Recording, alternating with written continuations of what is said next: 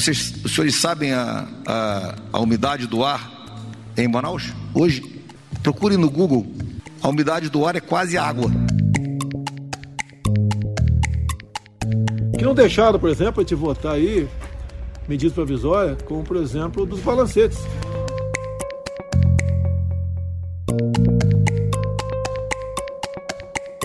Na base da pressão, na base da ameaça, na base de troca de emendas.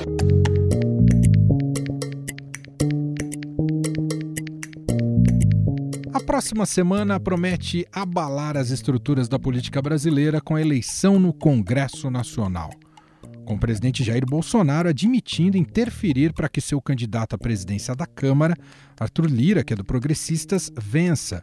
Rodrigo Maia reagiu. É um alerta aos deputados e às deputadas né, que a intenção do presidente é transformar o parlamento num anexo do Palácio do Planalto. O atual mandatário da Casa Legislativa trabalha para que seu candidato seja eleito.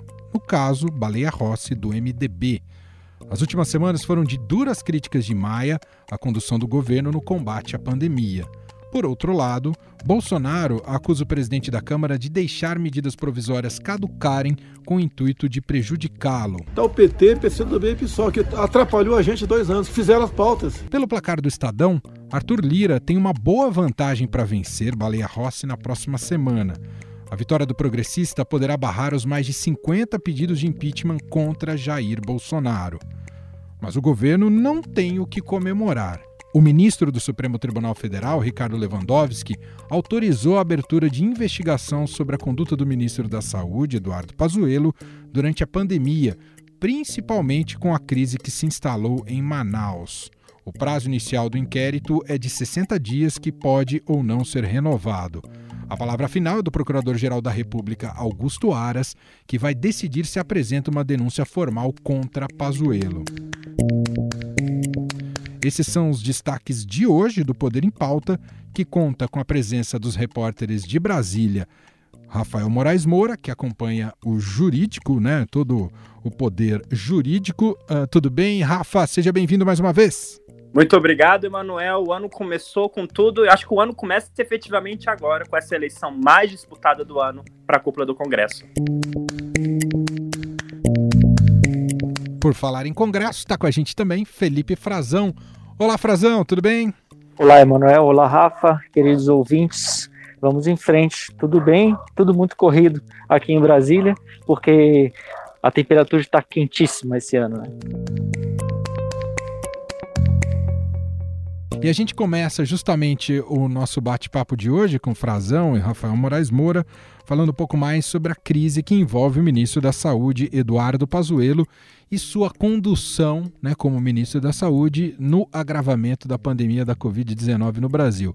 E esse estopim veio justamente com a situação de Manaus, né, com a falta de oxigênio, mas não só também a questão do tal tratamento precoce, que tem proporcionado muito desgaste uh, para o governo, e esse desgaste pode levar a questões, a desdobramentos mais sérios, que o Rafa vai justamente contar para a gente a partir de agora. O cerco está fechando de vez para o Pazuello, é isso, Rafa? Pois é, o cerco está fechando, ele está sendo fritado por todos os lados, né, Manuel? Não tem escapatório para o ministro da Saúde. Lembrando que na última segunda-feira, o ministro Ricardo Lewandowski atendeu um pedido da Procuradoria-Geral da República e determinou a abertura de um inquérito para apurar a atuação do ministro da Saúde no colapso da rede pública de saúde em Manaus. Eu queria destacar, Emanuel, que a gente fala do pedido de abertura de inquérito Augusto Aras. Aras é considerado um alinhado do Palácio do Planalto. Lembra que a gente vive falando aqui, né? Ele tem evitado entrar com ações do Supremo para contestar medidas do governo Bolsonaro ele tem a simpatia do presidente da República. O Aras foi muito pressionado, muito cobrado pelos colegas, pelos subprocuradores, para agir. Uma pressão interna deles e uma pressão externa de partidos políticos. Então, esse caso de Manaus é interessante porque tem pressão de todos os lados.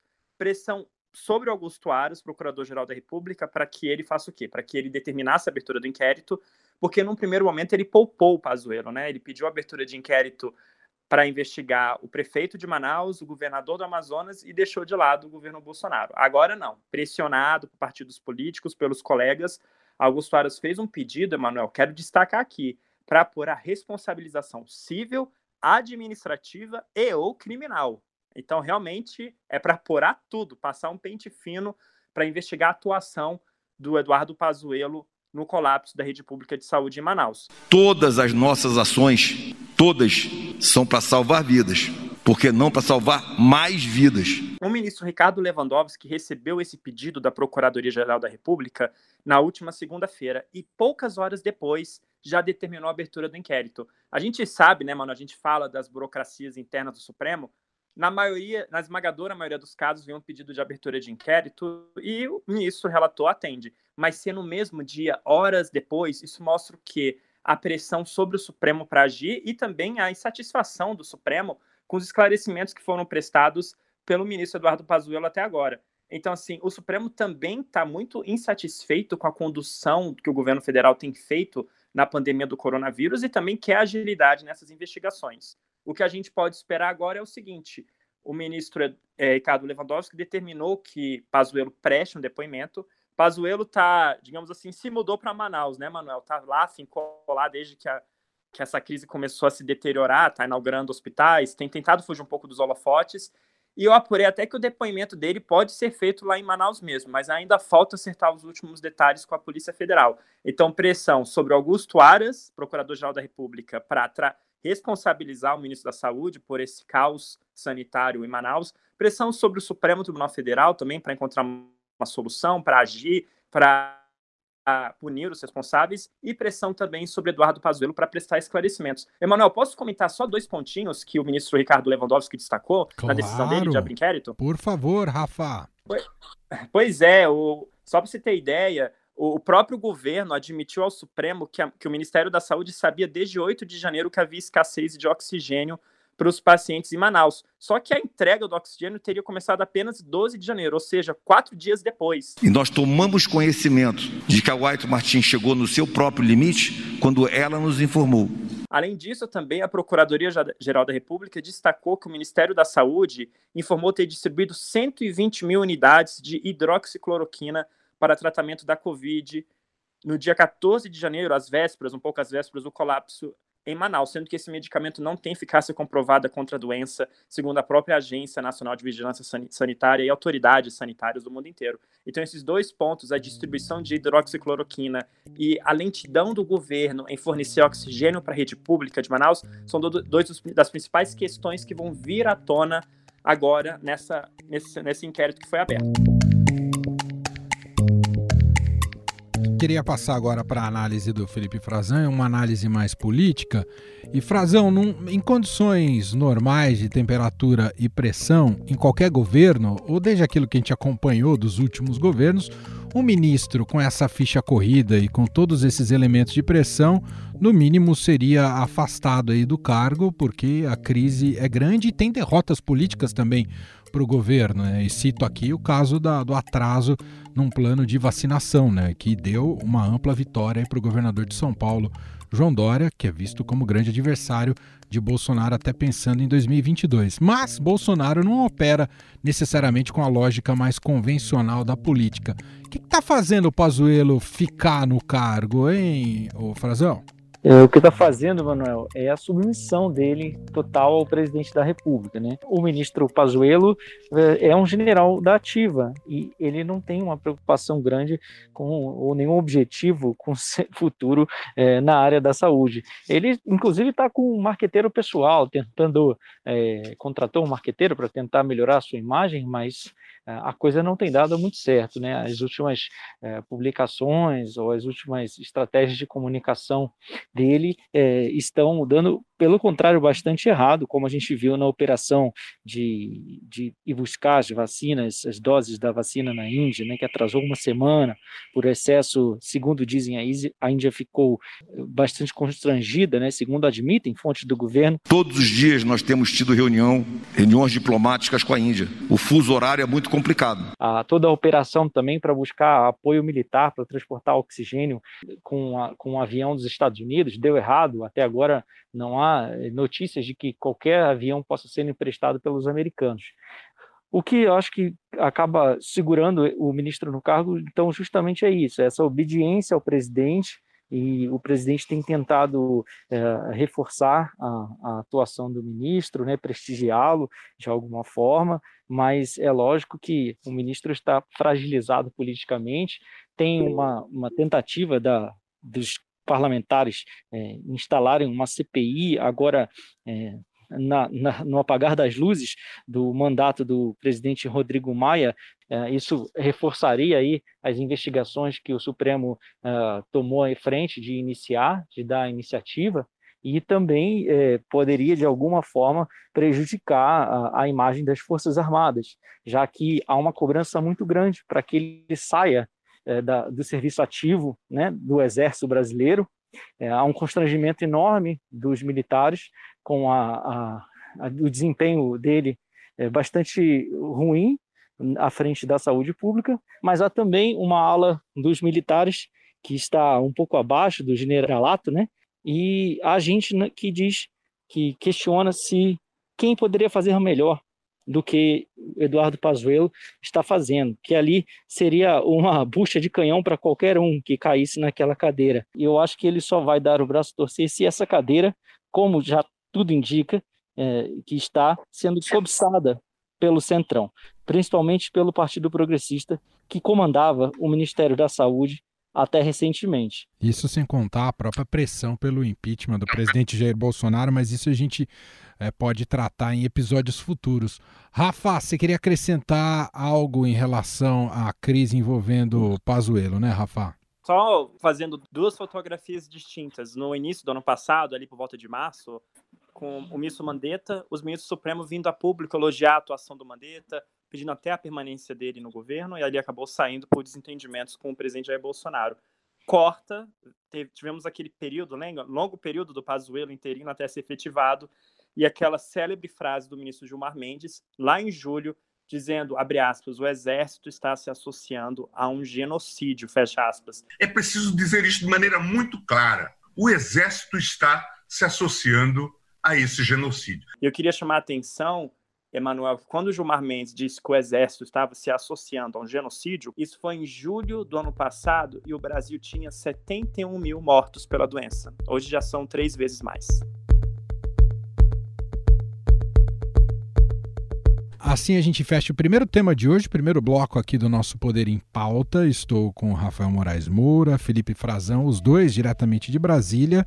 E a gente passa agora para o nosso próximo assunto de suma importância, que vai mexer demais com a dinâmica política em Brasília, do Poder Legislativo e a interação principalmente com o Poder Executivo, porque temos nessa segunda-feira as eleições para as presidências da Câmara e do Senado Federal. Queria que você, é, nessa primeira intervenção, Frazão, você contasse um pouco para a gente mais sobre o aspecto da forma, das regras do jogo. Como é que vai funcionar a eleição nessa segunda-feira, ah, os, os, deputados vão voltar à distância, não vão, quando começa, como funciona.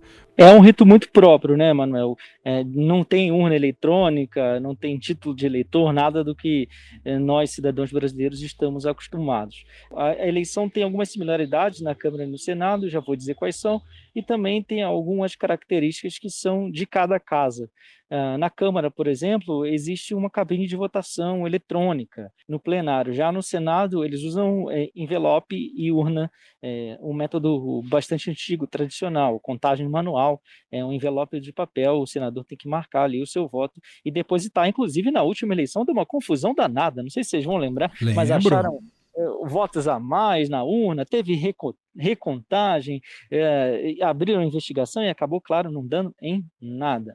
Estamos em pandemia, sim, os trabalhos estão é, há, há, muitos meses, desde março do ano passado, remotos, é, reuniões de votação híbridas na Câmara e no Senado, poderiam os deputados e senadores ir presencialmente até o Congresso e, e participar das votações ou participar, como a gente grava aqui o nosso Poder em Pauta, né, por videoconferência, e eles optaram para que não houvesse nenhuma suspeita, para que o voto continue sendo secreto, né, para não facilitar nenhum tipo de identificação, que fosse realizada de forma presencial. Então, a expectativa é que na segunda-feira é, eles estejam lá todos, a toda a composição da Câmara e do Senado, para votar dessa maneira que eu falei. E tem uma série de prazos também. Né? Até aqui a gente tem falado de é, pré-candidatos. A gente se refere como candidatos porque são é, os, os, senadores e deputados que têm a candidatura é, colocada por eles, né, manifestada publicamente, e que reúnem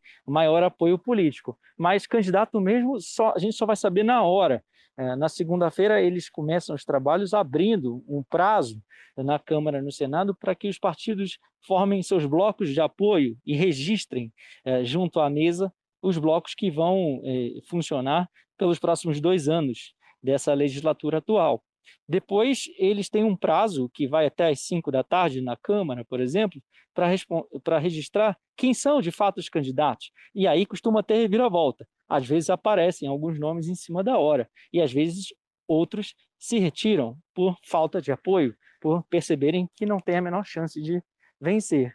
E a eleição está marcada para acontecer já no Senado ao longo da tarde, começando um pouco mais cedo, é, assim, a partir das duas da tarde, já estará aberta, poderá ser aberta a sessão, basta ter o quórum mínimo de 41 senadores, né? E na Câmara a previsão é que a votação comece a partir das 19 horas.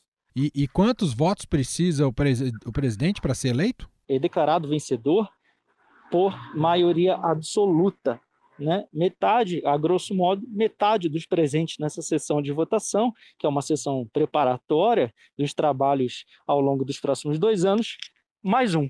Então, um número mágico seria de 257 deputados é, na Câmara dos Deputados, para a gente ter uma ideia, que é onde há a maior disputa, e metade mais um dos senadores também, para que tenha a declaração de um vencedor. Primeiro, vote-se no presidente da mesa diretora, tanto na Câmara quanto no Senado, depois nos vice-presidentes, primeiro vice-presidente, segundo vice-presidente, os secretários, até completar a composição da mesa diretora de cada casa legislativa.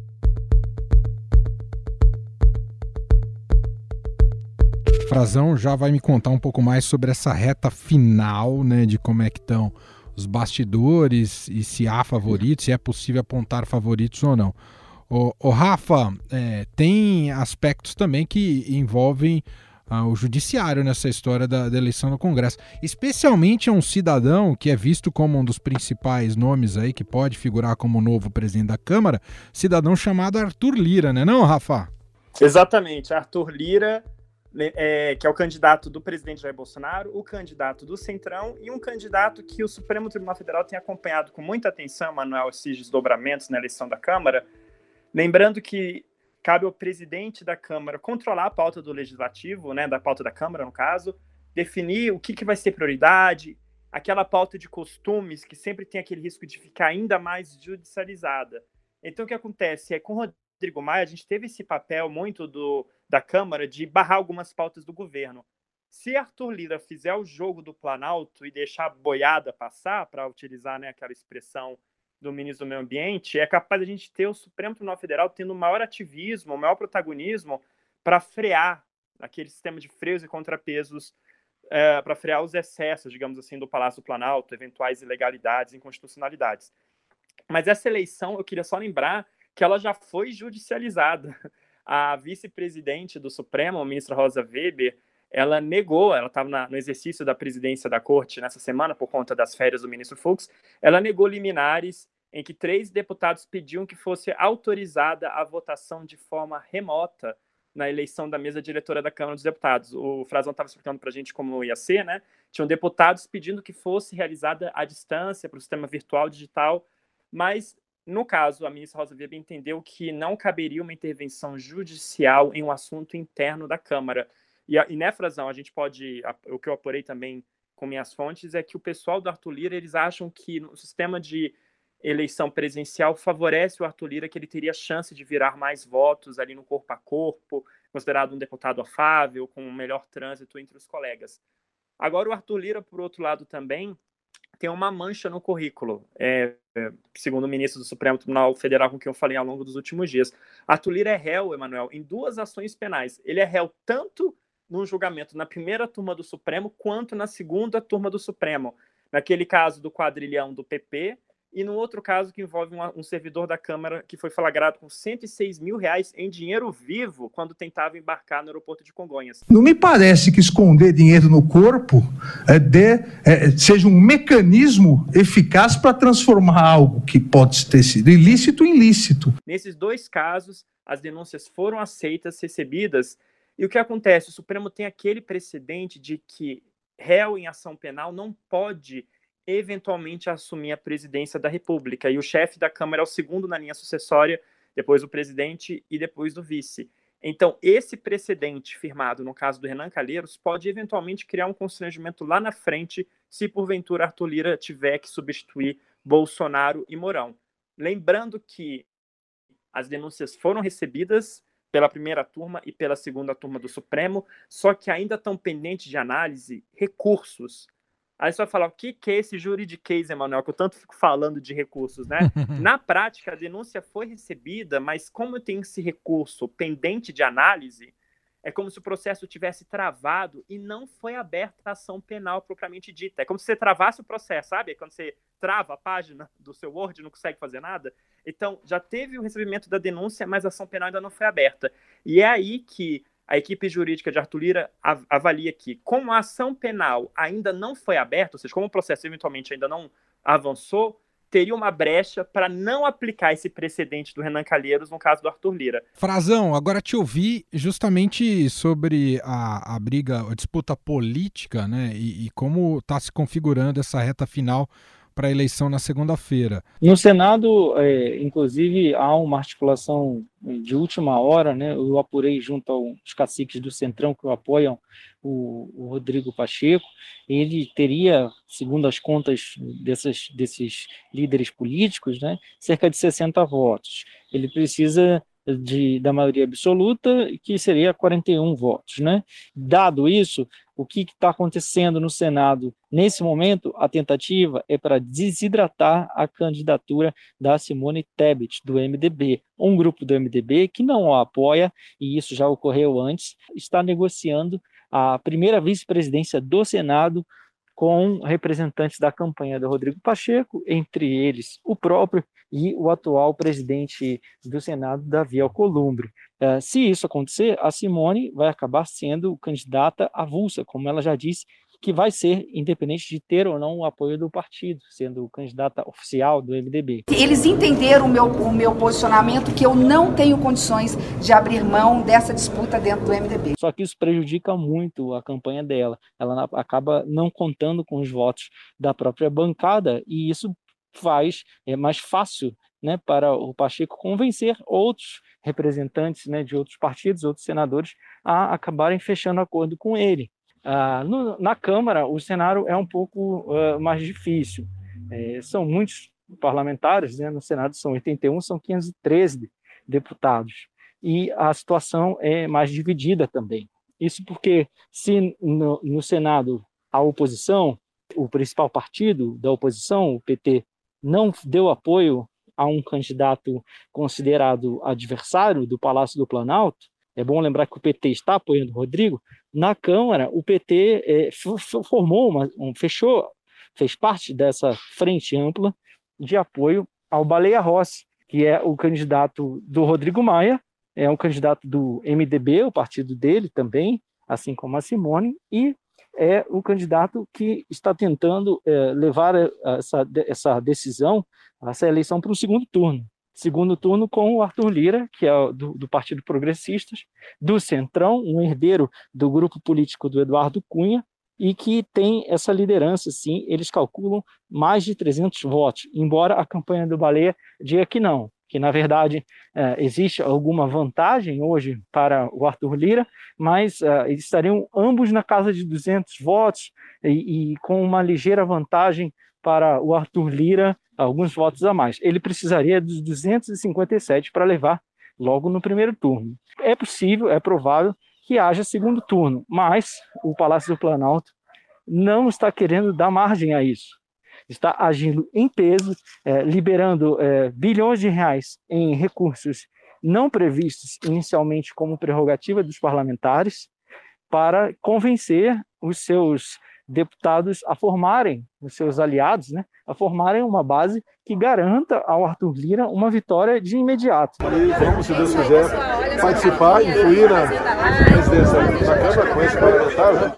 Para não dar chance a qualquer disputa de segundo turno. E aí a coisa fica mais complicada, porque a, a, as articulações tomam conta do plenário na hora, né, Emanuel? Agora, é, o Palácio está jogando muito pesado. O Estadão, é, além de estar na boca dos parlamentares, né, do deputado Rodrigo Maia, tem falado em uma cifra de 20 bilhões, o Estadão já conseguiu é, revelar um documento, uma planilha do governo, que mostra ali para onde foram 3 bilhões de reais que seriam do orçamento do Ministério do Desenvolvimento Regional e foram destinados segundo os interesses políticos de deputados e senadores. 20 bilhões de reais de emendas extra-orçamentárias. Eu quero saber em que orçamento para o ano de 2021, com todo o problema do teto de gastos, que, ele, que eles poderão cumprir, se vitoriosos, essa promessa. Uhum. São o que eles chamam de emendas é, extra-orçamentárias. Isso é um linguajar que não existe na legislação, não está previsto, mas é um apelido que se dá no Congresso para esse tipo de alocação de acordo. Fora cargos, o Palácio tem demitido quem está indicando voto no Baleia Rossi e liberado espaço para outros, que, que são é, agora aliados recentes ao Palácio, principalmente desse grupo do Centrão. O jogo está muito pesado, a, a expectativa, como disse o vice-presidente Hamilton Mourão, inclusive, é de que o presidente faça uma reforma ministerial é, assim que essa eleição se encerre, para acomodar o que o Mourão chamou de uma nova composição política do governo.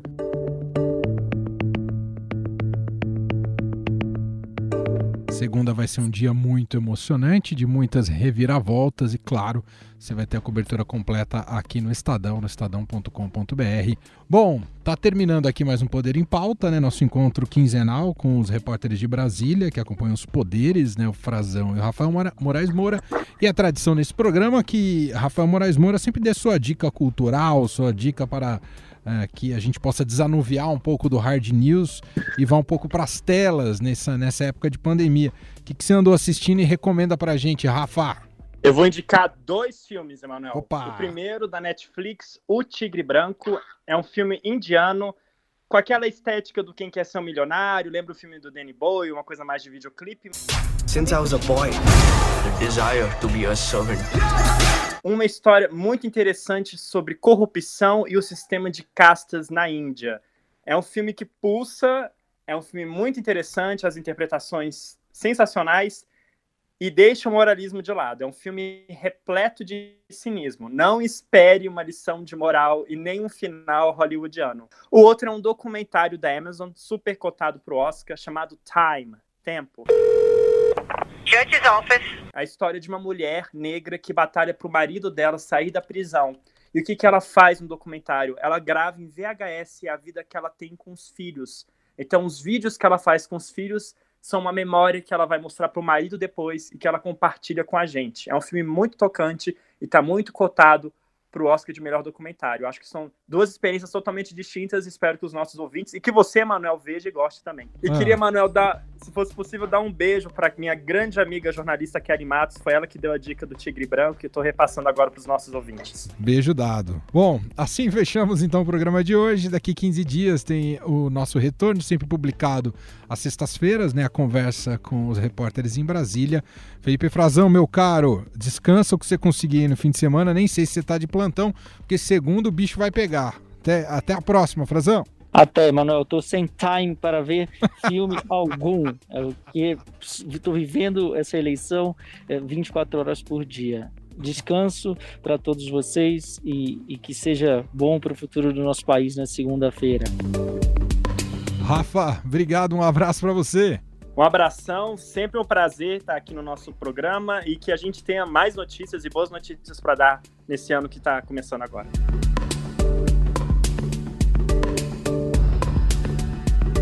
E este foi o Estadão Notícias de hoje, sexta-feira, 29 de janeiro de 2021. A apresentação foi minha, Emanuel Bonfim, a produção e edição de Gustavo Lopes e a montagem de Moacir Biasi. Diretor de jornalismo do Grupo Estado, João Fábio Caminuto. E o nosso e-mail, podcast.estadão.com. Um abraço para você, um excelente fim de semana e até mais. Estadão Notícias.